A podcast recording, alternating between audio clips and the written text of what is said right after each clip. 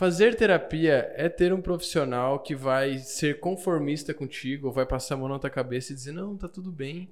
Ou vai além disso? E qual é a diferença entre os profissionais? Ou existe uma metodologia, uma linha que é assim, e existe uma linha que é contra isso extremamente? Boa noite, boa noite. Mais um Powercast. Também tá. Não Tá, quer. Que o Gelzinho do tio Biru. E hoje estamos com nossos convidados, junto com uns brabos de bom Powercast. Bom dia, boa tarde, boa noite. Estamos aqui na Curadoria Digital em mais um Powercast. Com uma convidada muito especial que já mora no meu coração, já passou pela minha vida e eu acho que marcou a vida de muitas pessoas. Poderia te apresentar, dizer tua profissão e começar contando sobre a tua história um pouquinho? Posso? Ah, bom, meu nome é Fabiana.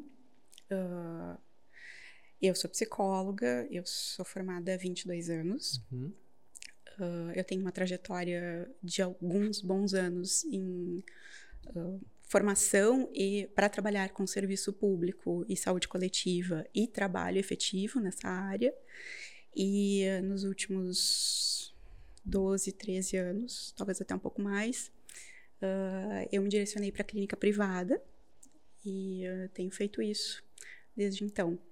Tu, como foi esse, essa paixão de que tu te direcionou pro, pro, pros cargos públicos e acabou indo pra privada? Privada, né? Desculpa. Mais ou menos Mas isso. como foi esse direcionamento? Foi tu, tu já estava trabalhando na área pública e percebeu, não, isso aqui não é pra mim, eu preciso de outra coisa? Ou tu começou a fazer os dois ao mesmo tempo e te apaixonou pela outra? Como foi essa transição de carreira? Que foi uma transição de carreira. Foi, foi uma transição de carreira. É. Eu vou fazer uma brincadeira com a privada, porque eu acho que para quem tem essa, que para quem é muito ah, idealista e quer mudar o mundo e sai da faculdade querendo fazer isso, há 20 e poucos anos atrás a gente fazia isso, hoje eu acho que não é tão assim.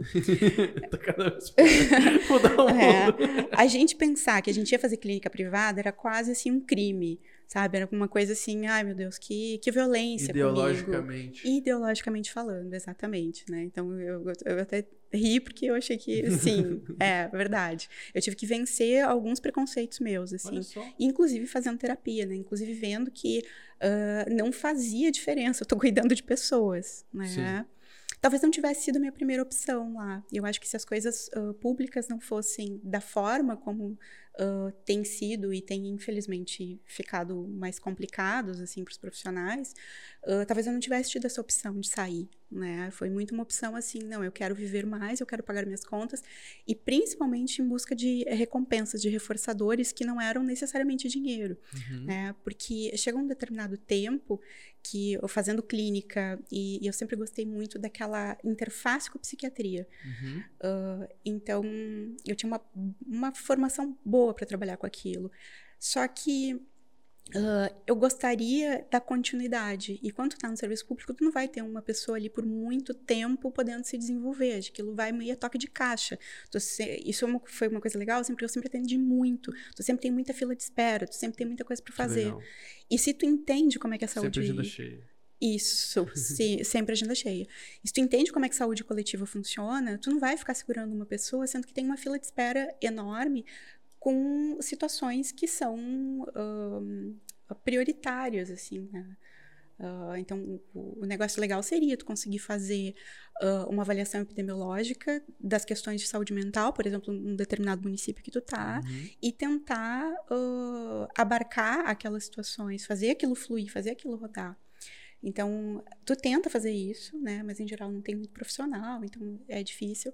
Só que também para a carreira do profissional, depois de uns anos, se foi isso que eu pelo menos senti, ah, me faltava. ah, eu queria ver mais, eu queria ter mais condições de trabalhar com. ah, de ver as pessoas se desenvolverem. Sim. E aí foi a Se transição. aprofundar mais em cada um. Exatamente. E nessa transição eu, eu fui eu fui diminuindo, fui indo para clínica particular e aí ah, daí foi tirando tempo, daí, porque daí eu ganhava um pouco melhor, eu fui tirando esse tempo para fazer formações, que são formações que foi assim divisor de, foram divisores de águas para mim. Quais são as formações que tu fez pra fazer essa transição? Bom, ah, eu trabalho ah, com terapias comportamentais contextuais, tá? Terapias comportamentais contextuais, elas ó, são... já vai explicar porque ela sabe É, que a gente que não entendeu. Isso. Adorei. Isso, elas são a terceira onda das terapias cognitivas. Essas são as nomenclaturas que se dão, assim. Uhum. Qual é a tua pergunta mesmo? Porque senão eu vou cair na explicação. É, vou... cai na explicação mesmo. Pode explicar pra gente. É que a gente O- queria o mesmo que que saber. é isso? Essa é a pergunta. Tá. ah, bom, ah, essas terapias, elas vão, ah, elas vão focar muito a relação com as pessoas, tá? Elas são inúmeras ah, linhas, pequenas, entre aspas, pequenas linhas, mas elas são várias linhas que têm uma mesma, um mesmo norte, que é ah, fazer análise funcional dos casos, ou seja, a gente está sempre em busca da função das classes de comportamentos, né? Uhum. Como as pessoas, quando elas trazem um problema, claro, a gente vai avaliar se aquele, que, se aquele realmente é o problema. Ah, é, porque às vezes tem outros aí. Ah, nossa, né? eu odeio minha mãe. Chega lá, não tem nada a ver com o tamanho. É uma possibilidade. tô zoando, tô zoando, mas deve É. ter coisas assim. Mas é uma possibilidade. e aí, para trabalhar com isso, a gente vai ah, buscar exatamente ah, entender ah, isso que a pessoa está trazendo dentro da rotina da pessoa. A gente vai cuidar muito da questão da linguagem, porque na prática, o que uma pessoa traz para terapia é o relato, Uhum. né? Ela também está se comportando na nossa frente, ela está expressando emoções, né? Ah, ela tem gestos, a forma como ela se comunica, a gente está vendo, a gente pode intervir sobre aquilo. Sobre aquilo. Entendi. Mas É uma análise quase que física e sentimental ao mesmo tempo, enquanto ela narra o que está acontecendo. isso. É assim que vocês observam. Isso, essa é uma grande diferença entre a gente analisar praticamente o conteúdo, Uhum. né? Então a pessoa foi lá, me trouxe um conteúdo, né? E, e acho que há anos ah, atrás, assim, né? Há tempos, se- a, a terapia, a psicoterapia tinha essa coisa, né? De dar Por isso que anotava regras. tanto, tipo assim, de, ah, ele tem ele- mas ele falou de tal jeito, tal coisa, de tal palavra. Não, não vem um pouco disso? Olha, eu vou te dizer que anotar ainda é muito uma coisa de alguns terapeutas, assim. É. Eu acho que é muito complicado. Eu, eu não anoto, né? eu anoto depois, na verdade. Às Sim. vezes, às vezes, quando eu consulto, quando alguém da mesma área consulta comigo, a pessoa fica, tu não anota. não, anoto depois, né? Pra não perder o foco no que tá acontecendo. Para não perder o foco, e principalmente a relação. A relação tem muito a ver com o olho, com o gesto, com, né, É, com sinais pequenos da linguagem. Então, anotar me atrapalha completamente. Não, não tem como. porque tu tem que estar conferindo a emoção que a pessoa tá expressando com os gestos. Imagina se eu tá baixar falando. o olho, assim, pra anotar, né? Já passou. É verdade. Isso é uma coisa muito legal do, ah, do atendimento online. É, o atendimento online veio, tipo, uma... Sim. um- Uma onda, não tem como segurar. não, uma onda e um negócio assim, o negócio caiu da- na tua cabeça de uma semana pra outra. Tipo assim, olha, fechou e agora tu tem uma agenda na semana que vem. Que Boa que tu vai sorte. fazer? Boa sorte. É. Jogos. Então, assim, na, na primeira semana eu suava.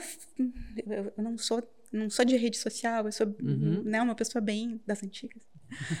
Ah, e aí, de uma hora para outra, eu tinha que me ver atendendo. Só que foi muito legal.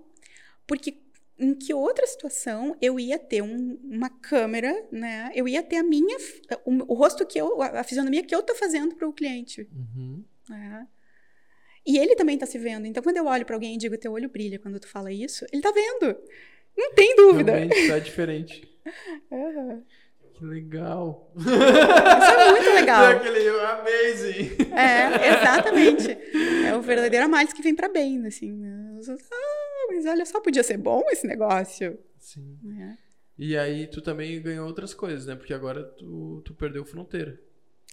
É, sim. Isso é muito legal. Porque eu imagino que deve ter pessoas que, ah, pelos ciclos da vida, elas vão se aproximar da região, então tu vai poder atender elas, e alguns ciclos elas vão se afastar e elas vão ter que te deixar. E isso é uma coisa que agora, que, quem sabe, não seja uma verdade mais. Já não é. Já não é, porque é muito interessante, assim, eu tô atendendo uma pessoa, essa pessoa tá trabalhando numa empresa que tem um contato com uma empresa em outro lugar. Eu gosto da minha terapeuta. e aí vai se espalhando. Que Ah. legal. Isso é excelente mesmo. E aí as pessoas que, que foram para outros países e, né, do e aí meio, precisa, porque ir pro é um perrengue. às vezes pode ser um perrengue, assim. Exceto algumas exceções que eu digo, cara, tu tem que mergulhar nessa cultura aí, então deu, nós vamos trocar de terapeuta agora. Boa sorte, vai ser em inglês agora. É, mas exceto algumas situações assim, às vezes, né, não, é, é muito legal ter alguém que já te conhece no perrengue que tu tá passando lá. Sim. Uhum. E próximo, né? É- É isso que é a relação que é construída. A relação que é construída, Ah, exatamente. mas então, tipo, eu acredito, eu tava falando agora pra te ver, o cara é vereador, né? Dono de mercado. Uhum. E acha que a gente evoluiu a tecnologia em cinco anos. Ele tem essa percepção. Imagina pra ti que mudou todo o teu trabalho.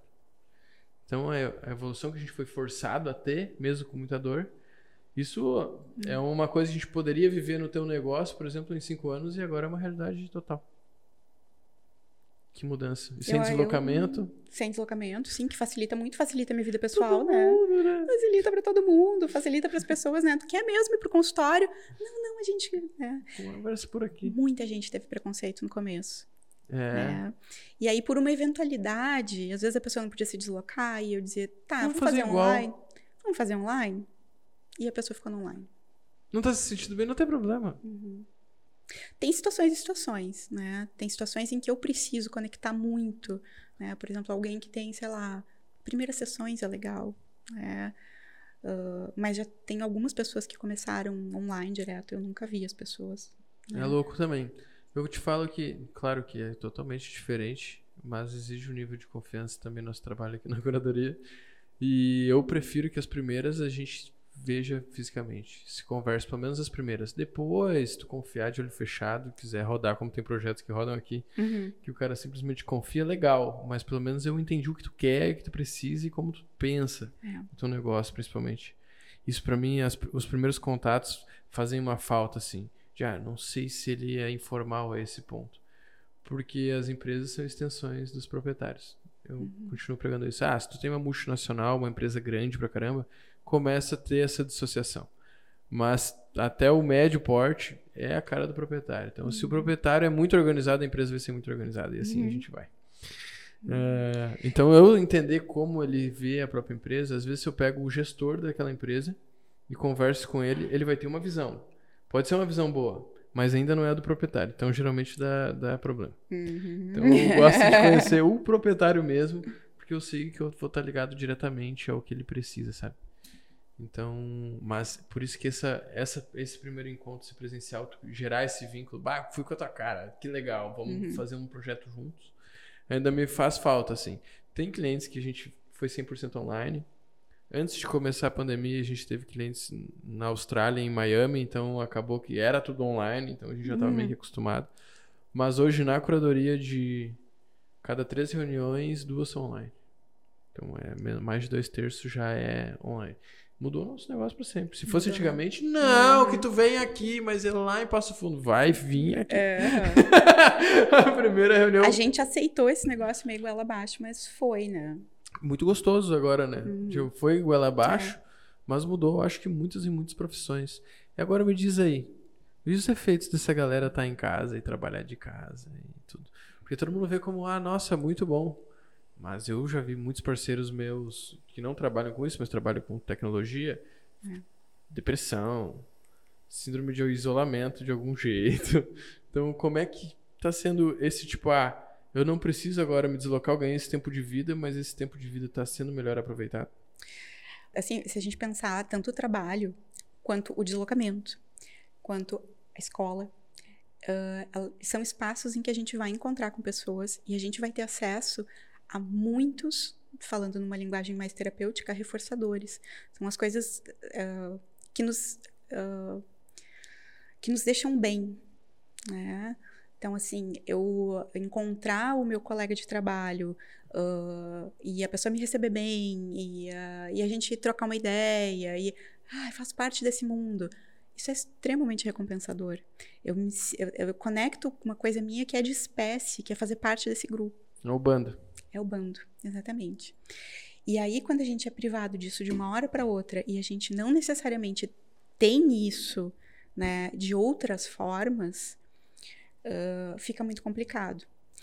Na minha casa, a gente já tinha tido a experiência de trabalho online, Uhum. né, com meu esposo. Ahn, isso requer uma série de coisas, né? Porque ah, não dá para a pessoa estar trabalhando online e estar na família ao mesmo tempo, né? Ele teve que aprender a fechar a porta e tu não sai daí. Tu fica aí, depois que tu terminar de trabalhar, tu esteja disponível, mas agora tu tá disponível lá. Então, a gente teve que organizar isso, né? Isso eu acho que mais dói nas pessoas. É porque o que acontece? Tu tá trabalhando em casa e a pessoa acha que tu tá em casa e tu tá disponível. Não, tu não tá. E Tu tá isso é trabalhando. uma, a maior loucura aí virou uma bagunça. Uhum.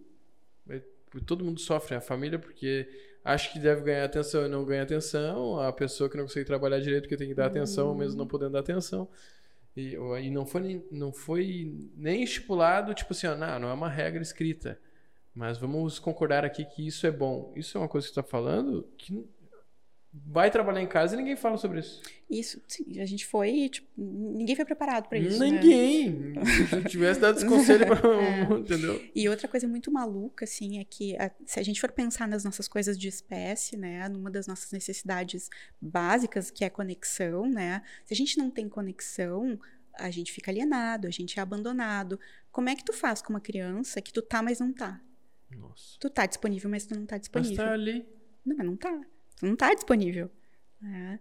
Ah, então, é, é- lá em casa, a gente administrou esse negócio com uma agenda praticamente militar. Assim, a gente vai trocando né, os horários e passa a criança.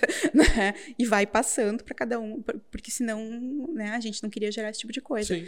Esse, ah, esse esquema. Agora eu imaginei revezamento de filho. É revezamento de filho, exatamente, é revezamento de filho, né? Pra quem acha que, nossa, que legal, ó, tu tá online, eu tenho que ir pro trabalho e não tenho a escola pra deixar meu filho, né? Não tinha, né? A gente passou por um tempo isso. Não, não, não- é tão simples assim, porque eu não posso deixar uma criança abandonada dentro de casa, Sim. né? Se criando sozinha. Se criando sozinha. E isso é um problema que já se via, às vezes, nos consultórios. Com, eu não atendo criança especificamente, só adolescentes em diante. Mas não mais, né? Mas se via, né? eu- muito com pais, às vezes de uma classe socioeconômica lá em cima, Uhum. que tinham essa possibilidade e que as crianças estavam e estão ainda completamente soltas. Completamente, eu- tu tem uma mesada e gasta tua mesada e dane-se. Uhum. Faz o que quiser do jeito que Faz quiser. o que quiser. E isso mexe em muita coisa, né? Mexe. Fica a dica. e às vezes me fala um pouco sobre a presença das pessoas assim, tipo, ah, existem vários mitos. Ah, isso é falta de mãe, isso é falta de pai. Tem alguma relação mesmo ou algumas síndromes que tipo, ah, eu o que que eu vejo eu tenho 27, mas eu tô trabalhando com a galera de 22, 20 e é outra geração já. Incrível, né? Como é loucura, é loucura. É, Muda tudo, muda tão rápido que. É, e eu também não tive uma criação muito convencional, então não ajuda muito. Então, eu, eu vejo assim que era muito. A gente tinha esse lance de explorar e fazer por si mesmo. Isso é muito, desde muito pequeno lá em casa. Eu vejo que essa geração não. Essa geração já veio acompanhada. Pelos pais, pelos avós, em- a todo momento, todo tempo eu estou contigo. E isso gerou outros problemas. E como tu vê esse tipo esse acompanhamento demais. De, tipo, pô, ah, tu não tá preparado pro mercado de trabalho ainda, tu não tá preparado pro mercado de trabalho ainda. Não, eu, eu te ajudo a escolher onde tu vai trabalhar e tu fica perto de mim, fica perto de casa e eu te ajudo nas coisas. Como isso tá interferindo nesses novos jovens que estão chegando a ti? Eu acho que tem uma diferença ah, entre um acompanhamento com a função do desenvolvimento do Uhum. outro, né? Porque as coisas elas estão mais difíceis, cada vez mais difíceis de serem alcançadas, né? Ah, um salário inicial ele já não, não dá conta de tanta De mais coisa nada. né?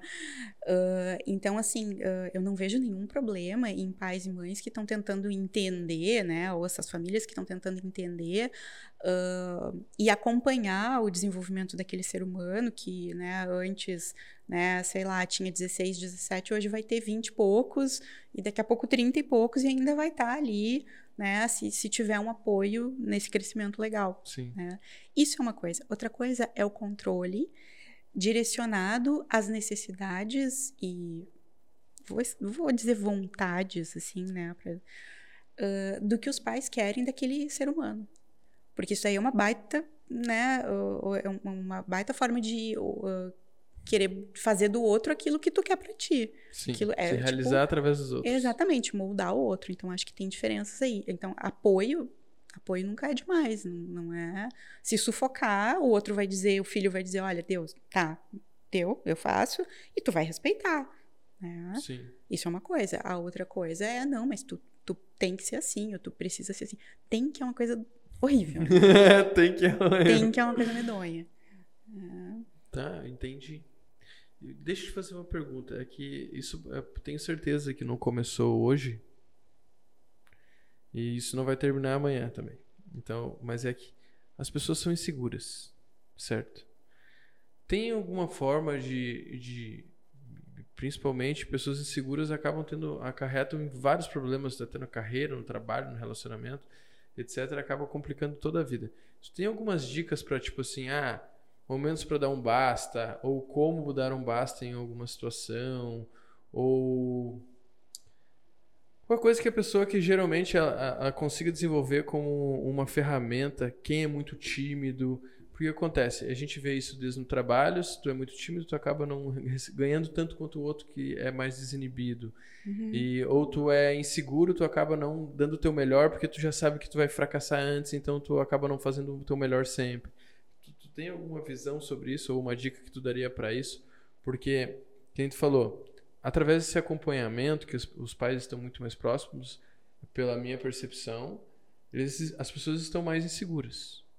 Isso é uma coisa que, tipo, como fazer a pessoa, tipo, ah, agora tu tá sozinho, cara, vai pra frente. Eu sei que antigamente existia aquela brincadeirinha, ah, tá chegando nos 30, hein, vai ter que sair de casa. Então meio que era uma preparação psicológica, tipo, pô, preciso me mover pra acontecer alguma coisa que agora eu tô sozinho.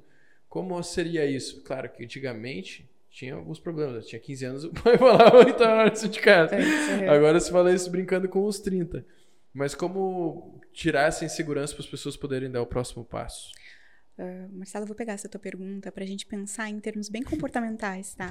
Pensar mais ou menos como é que a gente ah, estrutura um, um- caso e, e por que que eu gosto tanto ah, de, de a gente pensar nessas, a, a partir ou com apoio nessas terapias que a gente chama de comportamentais contextuais ou essas de terceira onda, tá? Então vamos pensar o seguinte, segurança é uma necessidade muito básica do ser humano Sim. né? Para eu me desenvolver, eu preciso me sentir seguro. Ah, quando a gente nasce, a gente vai ter no olhar do outro e na, no apoio, no cuidado, ah, esse ah, fornecimento de um ambiente seguro Sim. né? Ah, eu, por exemplo, eu, eu enquanto espécie, né? nós, nós enquanto espécie, ah, a gente re- super reage a gritos, Sim. né? Ah, a barulhos, a sons muito altos, né? Então vamos pensar que se alguém vem de um ambiente em que tem muito grito, em que tem, ah, em que o ambiente não é muito seguro, em que tem muita crítica, né? Eu não vou me tornar a pessoa mais segura do mundo. Ou em que eu não experimentei coisas, né? E eu fui experimentando aos poucos até ver que elas podiam dar certo Entendi. tem uma criança pequena e qual é a nossa preocupação enquanto pais? Ah, a gente quer que essa criança experimente e tenha sucesso nessas pequenas coisas, seja em caminhar em cima de um muro e ver que ela consegue pular, seja em tirar o colete de, de, ah, né, de natação e conseguir nadar sozinha, seja em subir em alguma coisa e dar conta que consegue, seja em conseguir falar para os amigos e ver que ela é escutada. Então, isso é uma sequência de coisas ao longo dos eventos que vão acontecendo na tua vida que vão fazendo com que tu te sinta seguro. Entendi. Então, acho que volta aquela questão anterior dos pais. Se eu não deixo os meus filhos se exporem, né, eu não adianta chegar nos 30 e dizer agora sair de casa. Eu preciso Entendi. que essa exposição aconteça. Mas, ao mesmo tempo, tem exposições que são ridículas, assim, do tipo assim, viu como tu não consegue fazer? Só piora tudo. Exatamente, tu precisa de mim, né? Ah, Se eu não estiver aqui, tu vai fazer o quê? se eu não estiver aqui, tu vai fazer o quê? Exatamente. É, nossa, essa é clássica. Clássico Essa é demais, clássica. Clássico demais. Eu Essa é clássica, que é. É. uhum. O que, que tu vai fazer sem mim? É. E aí a gente vai, ao longo do tempo, condicionando, né? Uma, uma sensação, porque não é só uma ideia, não é só uma cognição, né? ah, de que eu não funciono tão bem sozinho. Sim. né? Então, o, o legal é a gente poder relacionar essas coisas no tempo e na nossa história de condicionamentos. Porque a gente tira esse rótulo de você é uma pessoa insegura, você não tem vontade de agir, que são coisas que a gente não tem acesso. Né? Sim. Uh, se, eu, se, eu, uh, se eu pensar que ah, fulano não faz porque ele não tem vontade. Qual é o acesso que eu tenho à vontade da pessoa? Cadê a vontade? Eu tenho que abrir a pessoa É e a onde é, que, onde é que tá a vontade, né? Então, mas quando nós olhamos para a relação das pessoas com o ambiente delas, elas começam a parece que, opa, mas espera aí, podia ter sido diferente, né? E aí passa aquela, aquele rótulo, né? Aquela coisa que a pessoa tem de isso é meu, né? Isso, né? Eu sou uma pessoa insegura, Sim. né? Cara, você ficou inseguro, né? Condicionado. É, tem razões na sua vida para você ter ficado inseguro. E essa, e essa tá sendo a forma que você tem de se proteger. Tá dando certo. Né? Acontece que o ambiente na vida não vai ser só aquele ambiente que você sempre viveu. Né? E daí esse jeito de funcionar passa a ser disfuncional, inadequado, não, não funciona. Né? Quando tu sai daquele ambiente ali, vai pro trabalho, que já é outro ambiente.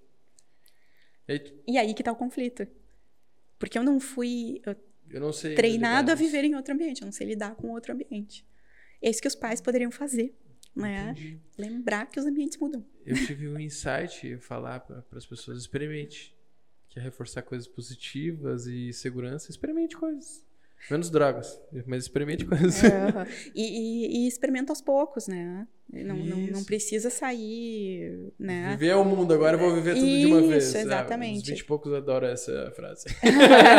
agora eu vou viver. Que seria uma outra estratégia. Ao invés de eu ficar ali quieto sem tentar, seria Uhum. o hipercompensador, assim. entendeu? Então agora eu vou tentar tudo que é cor. Calma, cara. vai- para aquilo que tu tem competência, descobre a tua competência. Afinidade. Né? Mas vai tentando, vai, cada dia vai um pouquinho mais. Experiência.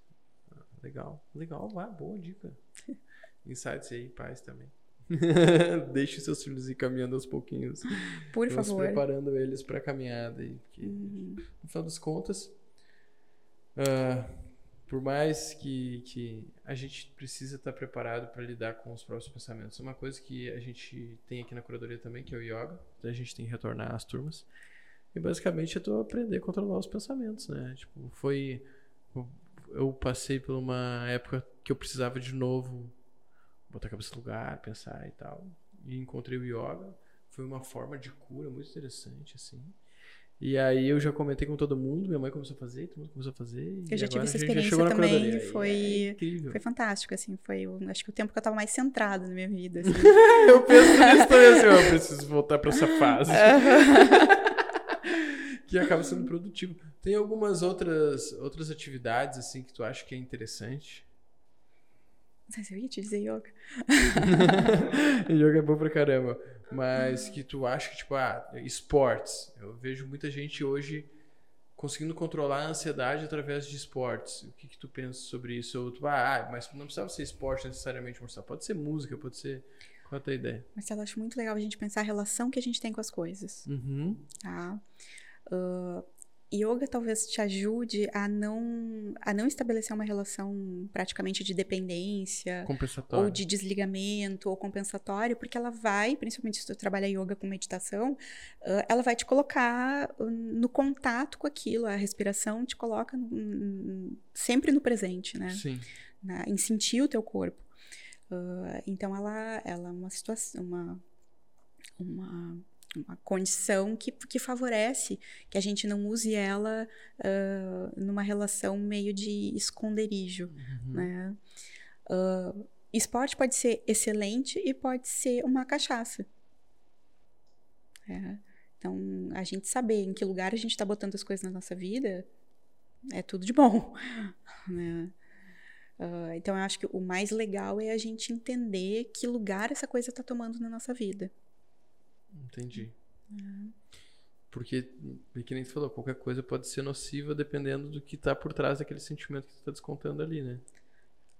É. É, eu, eu, eu lembro que pra perder hábitos ruins, eu comecei a fazer de tudo que eu imaginava, assim, pra não ficar ocioso. É uma boa Ah, estratégia. e tenta tocar instrumento, vai jogar É, videogame, faz um é. monte de coisa pra te não ficar com a cabeça vazia, porque senão tu volta a fazer aqueles hábitos que tu tinha Uhum. Isso é uma coisa muito louca, assim. E, e, foi, foi- e outra, tem como a gente preencher, tipo, ou pegar atividades e preencher com sentimentos como que conversei, de cura? Ou, ou eu tenho, ou eu só tenho duas possibilidades. Eu estou escondendo ou reprimindo alguma coisa atrás daquilo ali, tendo comportamento repetitivo. Ou eu tenho como ligar essas atividades a coisas boas. Isso acaba reforçando todo o meu, Não, meu tem sim. Tem sim. aham. É, eu- a atividade em si, ela não vai ser ruim, Sim. né? Ah, o que é complicado é a, é a forma como a gente vai fazer isso. né? Seja qualquer coisa, qualquer. v- vou tentar dar uns exemplos Uhum. assim, né? Eu digo que uma das coisas que eu acho mais A gente está complicada. de- falando sobre pensamentos, é que fica meio. A gente vai, é, vai devagando, assim, né? Ah, uma das coisas que eu acho mais complicado de se trabalhar em terapia ah, é compulsão por compra. Né? Por quê? Ah, porque a compulsão por compra, ela tem tantas recompensas quando alguém entra numa... Primeiro que tu não pode deixar de comprar. Se tu deixar de comprar, porque alguém vai ter vai, vai fazer compra pra ti. Como é que você vai viver? Né? Vai Sim. caçar, vai fazer... Né? Não, não, Não dá. existe. Não existe. Então, comprar é uma coisa necessária. É quase obrigado a comprar. Né? Se a gente pensa que álcool é um negócio liberado na sociedade, compra é um negócio mais complicado ainda, né? Porque Você vai chegar aqui na frente estacionar, tem que comprar o ticket. tem que comprar. Exatamente. Eu- só que, olha só que legal. Eu não vou ser tão recompensado em comprar o ticket porque ah, é um totem. Né? Às vezes eu vou conversar com uma pessoa. Agora, olha só o que é entrar numa loja. Né? Tem uma certa relação de poder. Eu posso comprar, eu estou gastando. Uhum. Né? Então, olha só, as pessoas estão me tratando legal. Estão me pedindo aqui as coisas. estão me pedindo, estão me oferecendo as coisas. Eu tô lá conversando com elas e a gente é muito social, a gente precisa, né? Faço parte daquele, né, da- daquele grupo naquele momento, né? Que troca figurinhas. né? Então é uma série de recompensas que acontecem ali. Para tirar essas recompensas são, é muito complicado. E daí vem esse negócio da- da- do tentar de tudo que tu Uhum. falaste, né? Porque ah, beleza, a gente tá entendendo que aquilo ali tá na vida da pessoa porque é super recompensador. Né? Ah, pode ter entrado ali por uma fuga de outras coisas, pode- né? Isso Uhum. vai de cada, cada situação. Ahn, mas. Oxe, me perdi. É super recompensador. Como é que a gente substitui isso? Tentar Como é que. Isso, tudo. fazendo link com o que tu estava falando. A grande questão é que, assim, se eu fico só naquela recompensa, eu não tenho outras. E às vezes, para achar as outras, eu vou precisar tentar mesmo. Sim. e vai ser uma porcaria. Às vezes, quando a gente tá nesse processo na terapia, eu sempre brinco assim que eu, olha, eu, eu posso te dizer o que, que é recompensador pra mim, mas talvez pra ti não seja. Seja completamente Né? diferente. Seja completamente diferente. Tu vai precisar testar. E eu entendo se tu chegar aqui na semana que vem e disser que, não, que foi péssimo. né? E- Você vai ter e- que testar vários. Exatamente. E já super aconteceu, né? Recentemente estava trabalhando isso com uma pessoa, de tentar fazer uma mudança ambiental, e a pessoa chegou e disse assim: ficou horrível, mas a gente estava tão conectado que eu disse: tá, tá, me perdoa, a gente estava tentando, vamos fazer de outro jeito então, né? Mas é porque aquela, a, a mudança era necessária e mais do que tudo, a pessoa não estava seguindo a regra de que ela tinha que mudar. Sim. É, A pessoa estava entendendo a necessidade da mudança, mudou de outro jeito, beleza. Né? Antes de fazer mais uma pergunta, tá super interessante nosso papo aqui. Não deixe de se inscrever no nosso canal, dá o like nesse vídeo, confira os nossos patrocina- patrocinadores que estão na descrição desse vídeo. Eu errei todas as vezes a palavra patrocinadores. Não desistam da gente, graças a vocês a gente está aqui. Também tem o logo animado do nosso nossos patrocinadores com o QR Code da página passando aqui do lado do canto do vídeo. A melhor chamada de patrocinadores. Obrigado a todo mundo que está acompanhando aqui o podcast.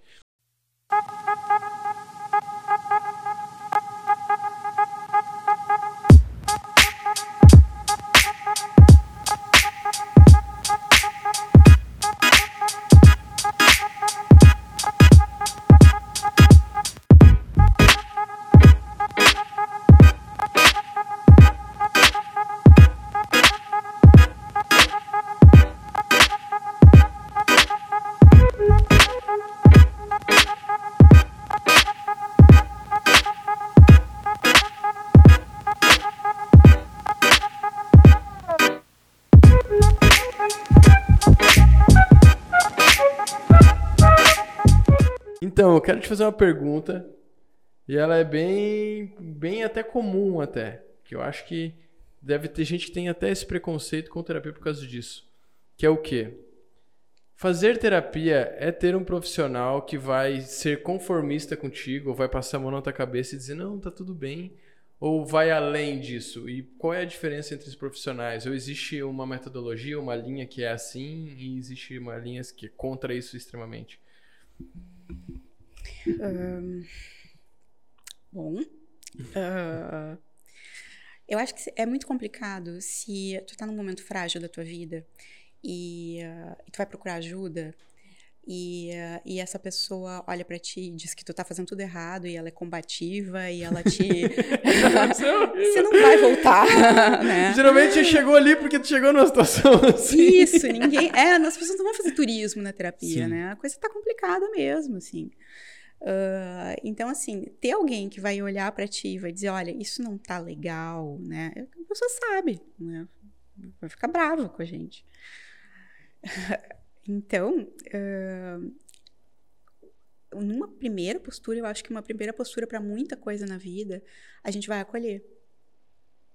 É. E quem sou eu para criticar a dor do outro que eu não vivi? né?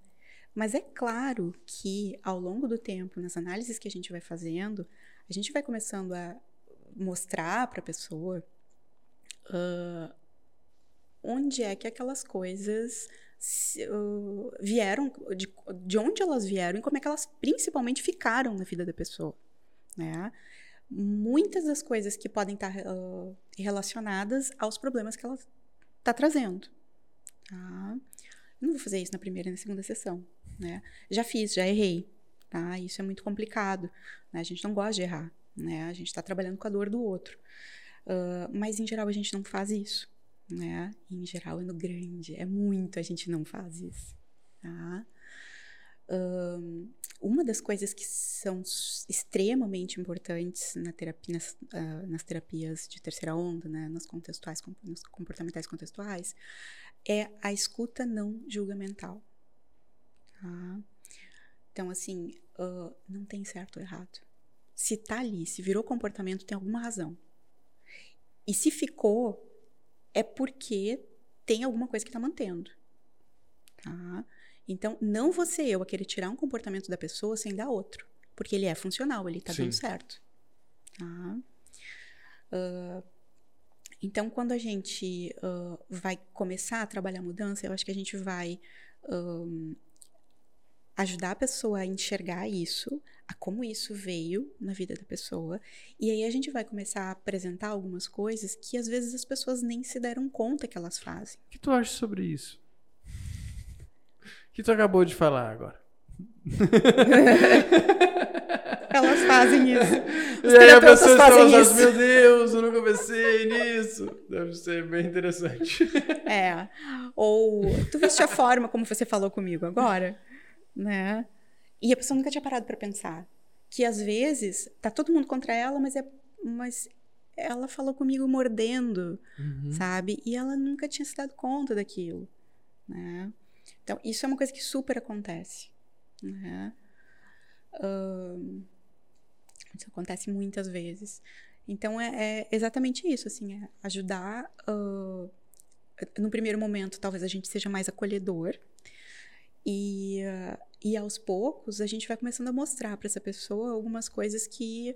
E, se mostra de várias formas. Às vezes, uma forma muito.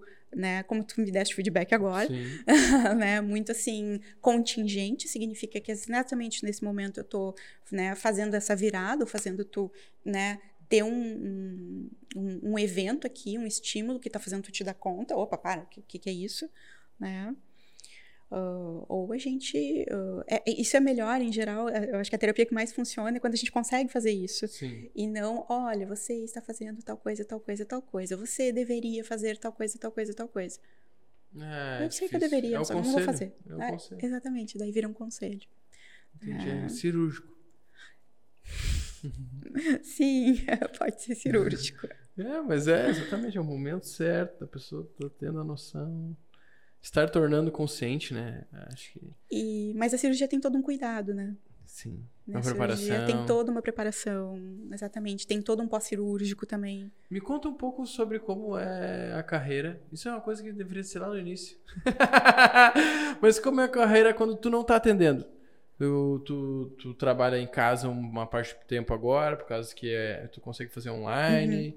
Ah, tu, tu, tu tem alguém que assessora a tua agenda, tu tem alguém que responde as mensagens, tu tem clientes que mandam mensagens em fora de horário porque precisam de auxílio. Como funciona essa outra parte? A parte que a gente, se eu for lá ser atendido, eu vejo uma parte do trabalho, mas eu não vejo todo ele. Não foi sempre assim, tá? Então, eu já tive. uh, já funcionei em clínica com secretária, com, né? Eu optei por trabalhar sozinha, Uhum. né? Uh, eu trabalho sozinha, sozinha, não tem outro psicólogo por perto. Uh, mas tem uma espécie de rede, né? Invisível, com outros psicólogos e psiquiatras, Uhum. né? Que a são- gente conheceu durante a faculdade, durante a vida, durante o congresso, durante a... É. Isso, assim e vai. principalmente aquelas pessoas para as quais a gente encaminhou numa necessidade e as pessoas te deram feedback e seguiram legal. cuidando legal. Ah, pessoas do coração. então tem uma rede meio, né, que, que a gente sabe ali com quem a gente conta. Então eu tenho, na, na, na prática, assim, eu tenho, eu, eu trabalho em torno de cinco, seis horas de atendimento. Uhum. seis horas é demais para um psicólogo, porque tu tem atenção plena o tempo inteiro. Tu quase é, não, não rola, É que nem sabe? falou, eu tenho que estar olhando pra pessoa e tenho que estar vendo o que tá acontecendo e como ela tá reagindo. Eu não posso olhar pro lado e desviar o olhar. Isso. né? Coisas que eu fiz durante o podcast, tu não pode fazer durante a terapia. É, Porque a gente tem eu- muita é, atenção. Tu tem que dar É, muita atenção. É A 100% gente tem de atenção. 100% Isso é- de atenção. Tanto que tem estudos que mostram que É psicólogos eh, têm ah, doenças de controladores de voo, de estresse, né? Por tamanha atenção que, que, que é importante que tu tenha, né? Então, eu tento não passar desse tempo, mas tem um outro tempo, que é o tempo de marcação de consulta, de Isso. feedback, de retorno para familiar. Quando a gente atende adolescente, tem muito retorno para familiar, de encaminhamento, né? Eu não gosto só de dizer para as pessoas assim: ah, ah, olha, tem uma suspeita de não sei o que aqui, né? Ah, te vira. Vai lá, tchau. né? Eu vou. Obrigado por ter vindo. Isso. Eu vou entrar num grupo de profissionais que vou pegar uma pessoa indicada, né? Vou tentar fazer todo, né? Dar uma, uma mãozinha maior ali. Sim. Então isso leva um tempo. Isso leva um tempo. Então, então, em torno de duas horas por dia, tu No mínimo. acaba fazendo No mínimo. agenda, etc. Uhum. Completamente sozinha, ó, guerreira. É muito difícil hoje em dia. É, É, que nem tu falou, ainda bem que tu tem uma rede de profissionais que te assessoram, porque geralmente tu perde esse senso de comunidade. Porque a mais parte de fazer Exatamente. parte de um negócio é que tu chega no negócio, tu não tá sozinho no negócio, tem um monte de gente no negócio junto. Isso dá uma energia. E uma das coisas que mais alimenta, gente, qu- quando a gente tá falando dessa coisa do, do trabalhar e do ir direto pro online, né? Uhum. ah, eu não me senti nem um pouco sozinha. Porque, assim, a minha rede, ela já é assim, Sim, né? Não, não tem, é, é tranquilo. eu já É. conversava com a pessoa do mesmo jeito. Eu já me identificava com as pessoas. Legal né? pra caramba. E terapeuta tem isso, assim, conforme a gente vai dessas, de- dessas abordagens, eu tenho mais afinidade com três delas, tem várias, né? Uhum. Então, de tempos em tempos, a gente faz formação, entra em treinamentos, e os treinamentos são, assim, de tu ter que conhecer a pessoa, tu te expõe, tu trata uma coisa tua com um colega. Caramba! Isso, dá deve ser muito choro, dá- é muito legal. Ai, ai, é, é, mas é- isso é uma troca, né? Porque ele tá aplicando as técnicas em ti e tu tá aplicando as técnicas nele, supostamente, Exatamente. pessoa. E tá tendo que praticar essa delicadeza de cuidar do colega, né? Caramba. E não vale, eh, assim, às vezes Então, até... tu- tipo, por mais que tu é obrigado a te autoconhecer. eu não posso só aplicar nos outros, não. Eu tenho Não. que ir treinando. Não, acho que se a gente não fizer isso, não rola. Não, não rola, pelo menos fazer esse tipo de terapia não rola. Eu sei que quem faz psicanálise também, né, tem, tem toda uma técnica para te, te submeter, né, e ser analisado, mas não rola. Você precisa ter essa experiência. De preferência várias vezes. Por isso que é bom fazer várias formações e a gente já fazer vários treinamentos e vai, vai se conhecendo. Olha que legal. E falava que a gente disse, ah, psicologia é coisa pra louco. O contrário, pra quem tá procurando uma cura, É né? para quem tá procurando. Uhum. Que legal. É muito legal. mesmo. É uma ciência.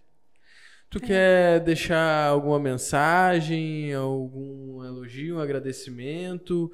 Tu quer deixar tuas redes sociais, número para contato? Como eu posso te encontrar hoje? Ai, eu quero deixar minha admiração por vocês. eu não vou deixar, eu vou seguir admirando, né? Uh, eu acho que eu uh, vi um pouquinho da curadoria, me contaram que a curadoria estava nascendo, né? Ela tá tão linda, então. Parabéns, muito legal. Agradeço né, a oportunidade. No momento, não pensei em deixar redes sociais, eu mal uso redes sociais. Deixa né? teu número para contato, ah, então. Tá bom, eu deixo meu número para contato. que é praticamente o que eu uso, né? Via WhatsApp, né? O mundo está uh, conectado nisso. E o meu e-mail, pode ser isso. Pode ser, pode né? ser, fica à vontade. Meu e-mail é fatomazone.gmail.com, Tomazone com dois Zs, ZZ. Uh, e o meu telefone é prefixo 51 99331 8929. Show. Esse foi mais um Powercast. Espero que tenha gostado do nosso programa. Não esquece de se inscrever no canal, deixar o like, conferir os patrocinadores. Olha, nenhuma vez hoje. Patrocinadores no cantinho da tela e também na descrição desse vídeo. Valeu, galera. Até a próxima.